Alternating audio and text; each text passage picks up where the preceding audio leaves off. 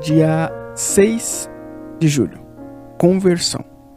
Quando decidimos nos batizar, entendemos que é o primeiro passo para uma nova vida com o Pai. Mas o batismo não acaba com nossas falhas. As lutas não acabam, pelo contrário, só aumentam a cada dia. É um processo e leva tempo. É preciso confiar porque vai ser uma jornada cansativa, mas no final teremos uma das melhores coisas: a vida eterna junto ao Pai. Leitura do dia, Marcos 16, do 15 ao 16. Esse é mais um Diário de João Pecador.